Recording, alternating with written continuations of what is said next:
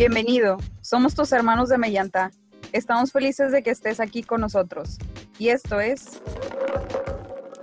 Otra lata, un espacio para hablar con libertad de nuestra esencia. La alegría de ser joven. El amor por el servicio. Y la esperanza de ser apóstoles de Cristo. La lata ya se abrió, comenzamos.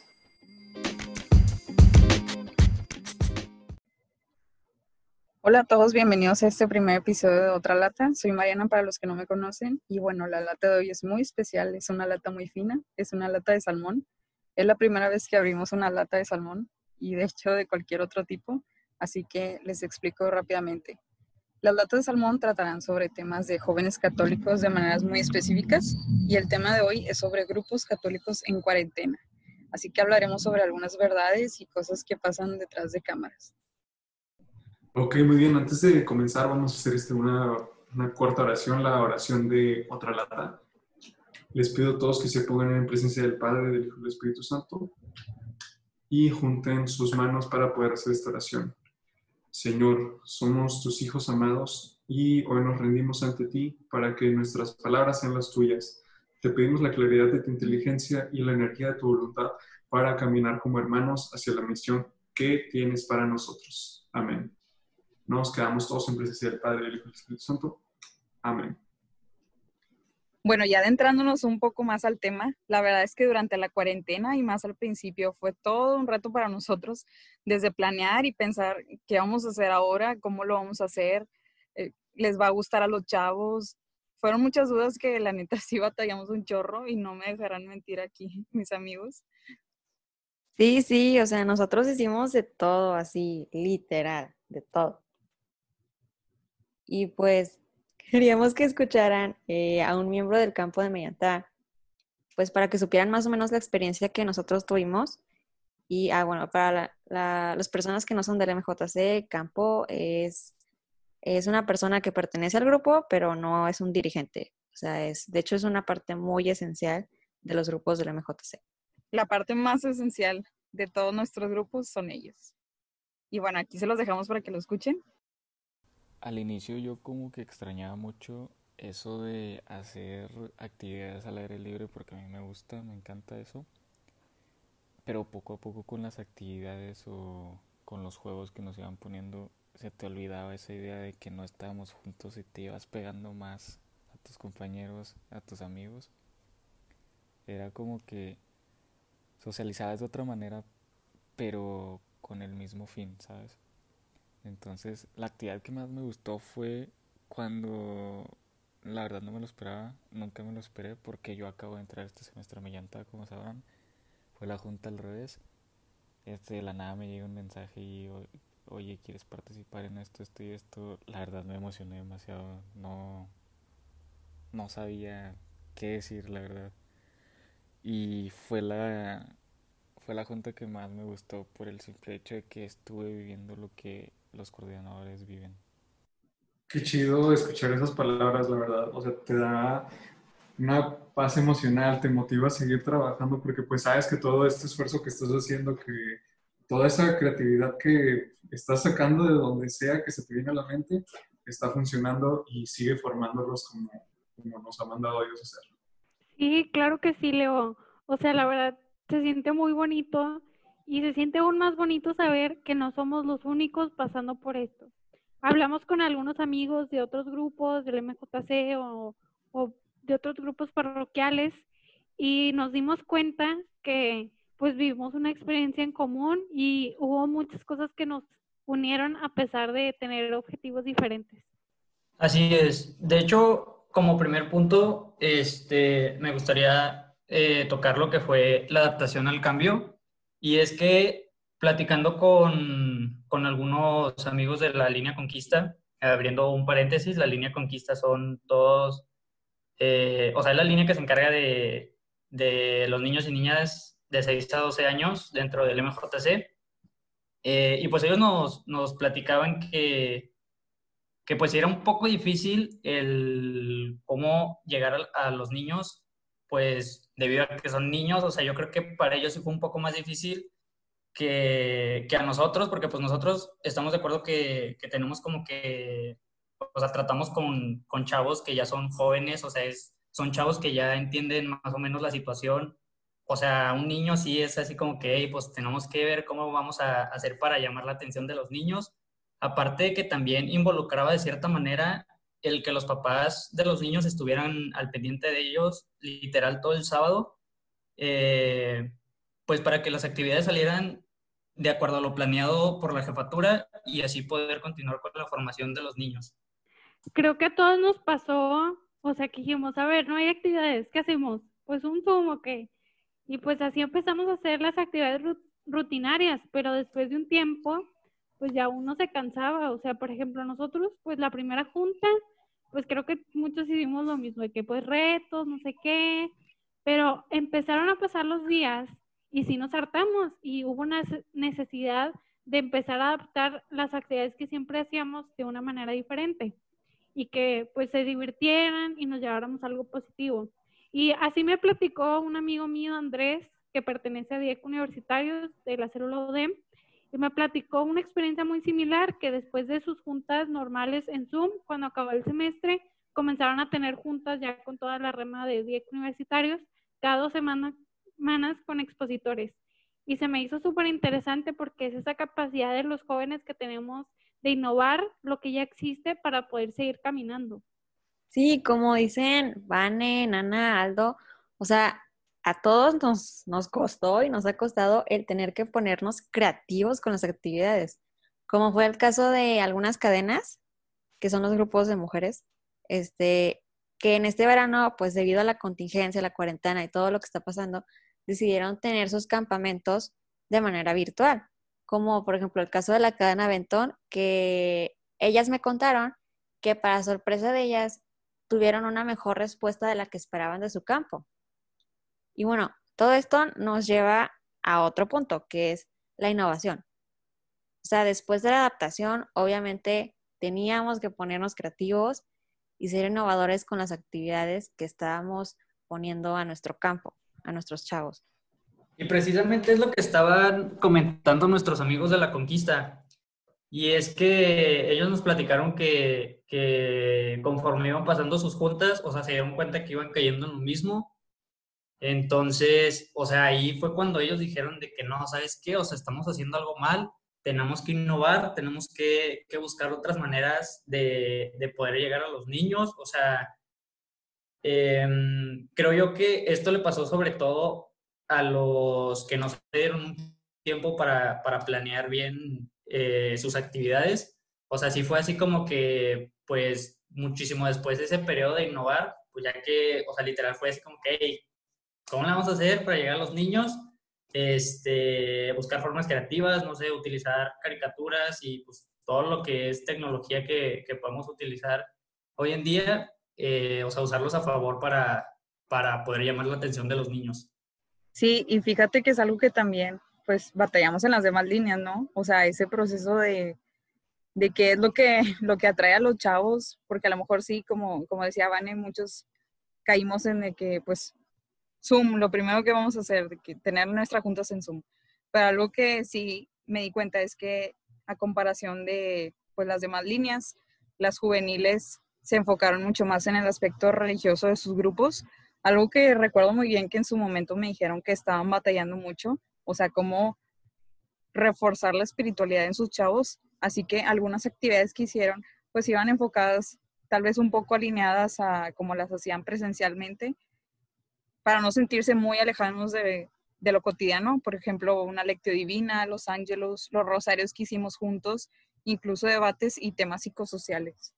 Sí, bueno, de hecho, hablando de innovación, o sea, ya que estamos entrando a esa parte tan importante y tan, tan difícil que fue para todo el mundo, porque a todos nos rompió la cabeza, si, si están de acuerdo conmigo, la mayoría de los que nos escuchan, me alegra mucho el haber notado y el haberme dado cuenta, y no solo haberme dado cuenta, sino el haber visto cómo nuestros hermanos de escuadrón no, no se quedaron atrás, sino que ellos o sea, en cualquier oportunidad que tuvieron, cualquier cosita que encontraron que se pudiera relacionar con esa formación, con ese seguir las actividades y seguir adelante en su, en su semestre, en su, en su forma de trabajar, lo pudieron adaptar desde, no sé, torneos de Fortnite en, en línea. Por ahí escuché también que hubo un grupo que también hizo un podcast aparte de nosotros. O sea, ellos, según tengo entendido, ellos fueron los primeros y eso fue algo de lo que más me gustó, el que comenzaran con esto nuevo, una manera más creativa, más original de poder llegar hacia sus chavos. ¿Por qué? Porque no era, no era tan sencillo tenerlos todo el día pegados al Zoom y que estuvieran realizando las actividades, sino que a veces es un poco más tranquilo poder platicar con ellos o que ellos te escuchen hablar de un tema que les hace bien. No, no siempre tenerlos amarrando todo el día, haciendo una técnica tal vez, lo cual no es malo, pero innovar, ser creativos tampoco está de más. Leo, eso que estabas diciendo me hizo acordarme de, no sé, yo tuve muy presente que a todos los que se fueron de misiones, porque pues imagínense, pues ya no te das de misiones, o sea, toda tu planeación un mes antes, bye. Y pues no sé, o sea, sé que fue un reto para todos los grupos, sin importar en qué parroquia estuvieran, etcétera, pero ahí fue donde la creatividad fue la parte fundamental. O sea, estaba hablando con mi amiga Eve de la milicia de Santa María y me platica que tuvieron como quiera sus actividades de su misión de Semana Santa. ¿Y cómo le hicieron? Pues se comunicaron con las señoras de la comunidad a la que iban a ir y pues les mandaban toda la información, que las lecturas, que las manualidades, todas esas actividades planeadas para que cada señora las hiciera con su familia. Y a mí se me hizo súper bonito porque es, pues sí, o sea, al final el objetivo es el mismo, nada más hay que buscar nuevas formas de hacerlo. O también estaba platicando con Mariana del grupo de misiones de la parroquia de San Jerónimo y me dice que sí, fue un cambio, o sea, pasaron de ser un grupo de misiones a ser un grupo de evangelización en línea. Y que pues no fue un camino fácil, pero pues gracias a Dios pudieron sentir la presencia o el entusiasmo de sus miembros que lo conforman y que han tenido una muy buena respuesta.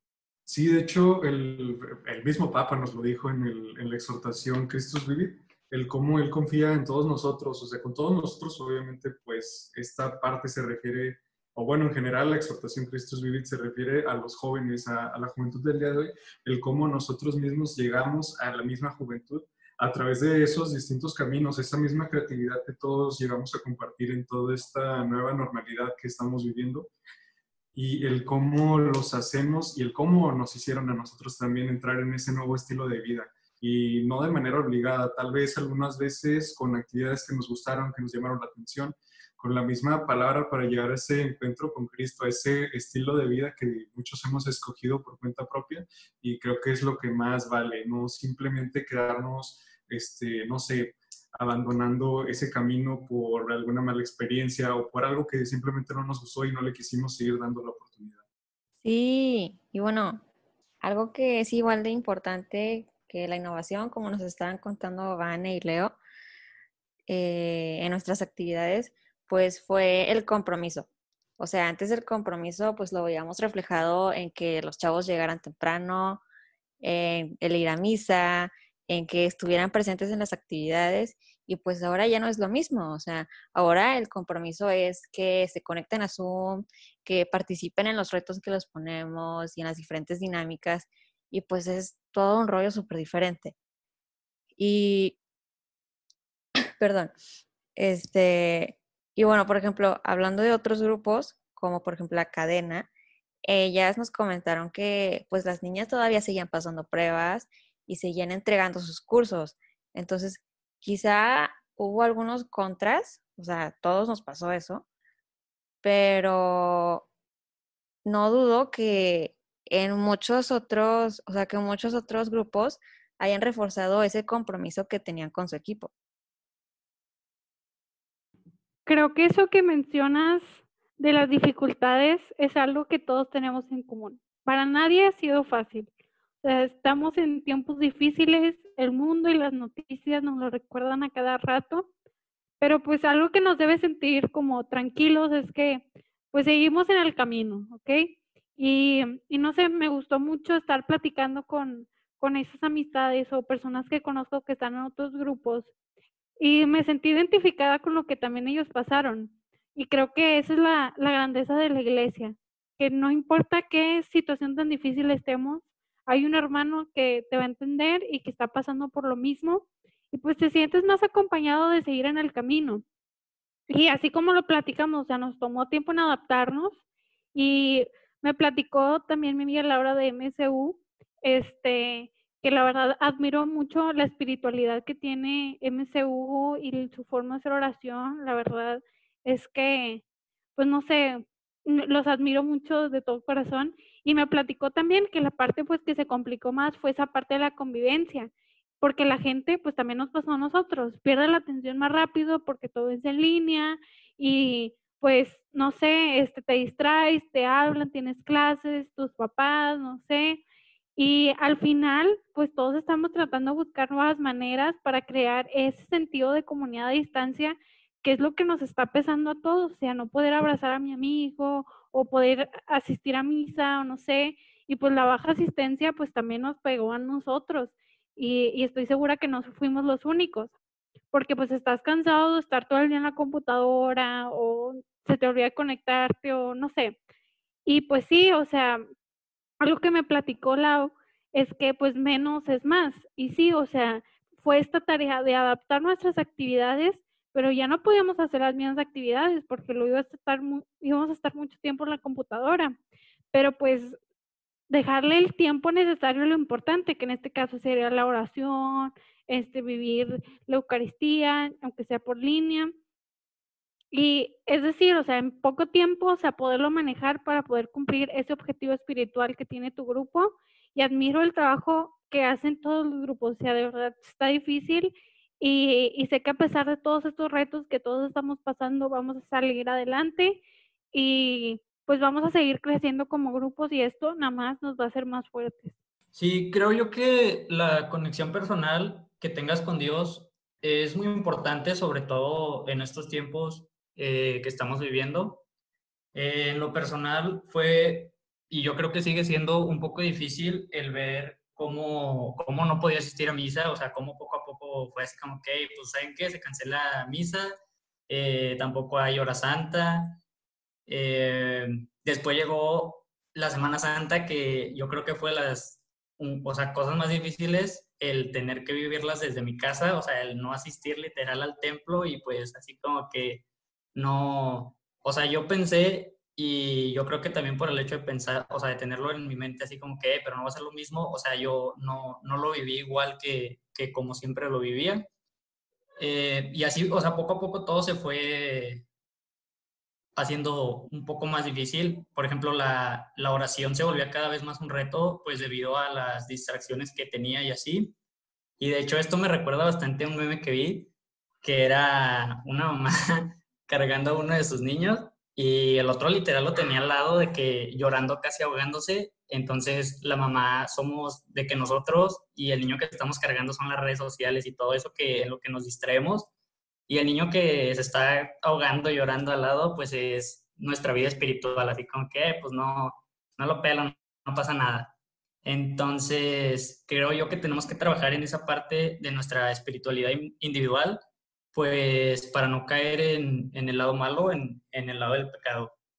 Sí, de hecho, hablando pues de esa espiritualidad emocional que mencionas, ah, y, o sea, bueno, entrando también en temas de redes sociales, creo que todos en general nos dimos cuenta de uno de los cambios más drásticos que fue la personalidad de cada uno de, de cada uno de los miembros de cada grupo desde personas que tal vez se iban alejando un poco, desde personas que se iban uniendo un poco más al momento de interactuar, ya sea, no sé, en las llamadas de Zoom, llamadas de Meet, eh, juegos, como la mayoría, bueno, una gran parte de, mis amistades se pusieron a jugar parchís o ludo, como le quieren llamar. Este, bueno, en, en todas esa clase de actividades nos dimos cuenta de cuánta falta nos hacía estar cerca de algunas personas y cuán cerca estábamos de otras a un grado de que algunas se llegaban a hartar y otras lo empezaban a disfrutar más. Ah, yo me identifico demasiado con los dos en, en, cierta manera, pero pues no, no es algo que debamos de ver de manera positiva o negativa, sino algo nuevo que debemos de ver. ¿Por qué? Porque pues, a fin de cuentas es algo que seguimos descubriendo en cuanto a personalidades. Y pues todo esto me recuerda muchísimo a Carlos Acutis, que próximamente en octubre este, pues va a pasar su beatificación. Y pues el Papa Francisco lo menciona en Christus Vivit como un ejemplo, o sea, porque él decía que Carlos sabía que las redes sociales podían ser pues una obsesión o algo negativo, pero él fue capaz de usarlas para poder transmitir el Evangelio. Y con eso se me viene a la mente una española que se llama Siskia Valladares, de España, que fundó misión ahí como por el 2012.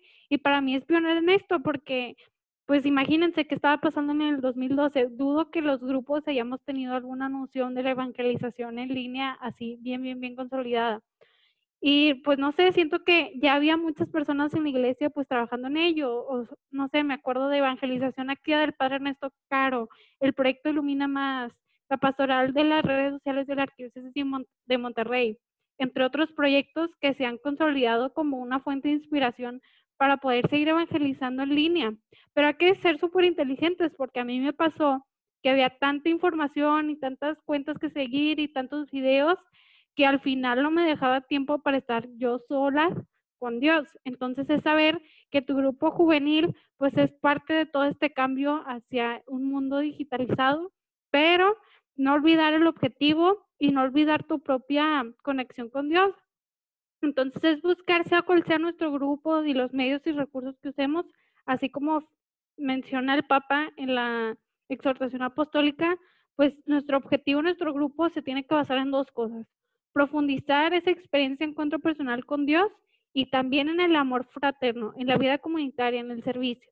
Por ejemplo, nosotros, o sea, nuestra parte fundamental era el apostolado.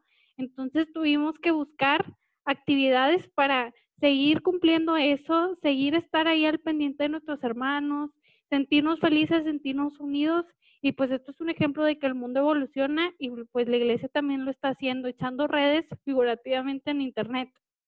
Algo que me sorprende es cómo todos ellos son personas que no se echaron para atrás en todo esto. O sea, todos en sus posibilidades analizaron, reflexionaron y muchos a prueba y error, como todos.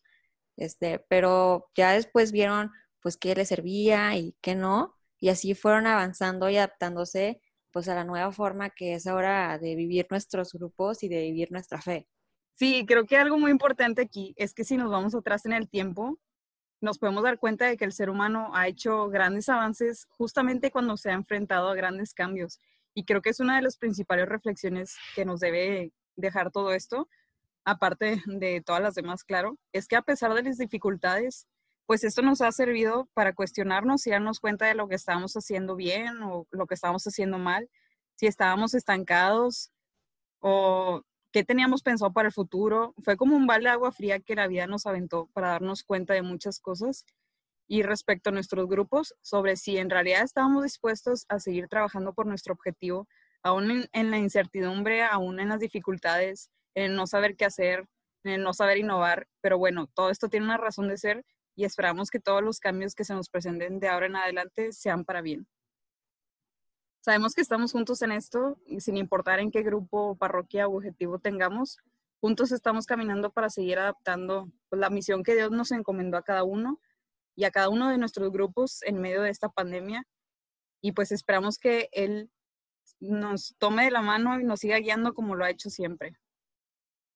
Y bueno, eso fue todo por el episodio de hoy. Esperamos que les haya gustado. Muchas gracias por escucharnos. Los esperamos en los próximos episodios y también los invitamos a que nos sigan en nuestras redes sociales. En Instagram estamos como Mellanta y en Twitter como Juvenil Mellanta. Y no olviden que aquí estamos y por él servimos. Nos vemos en la próxima lata.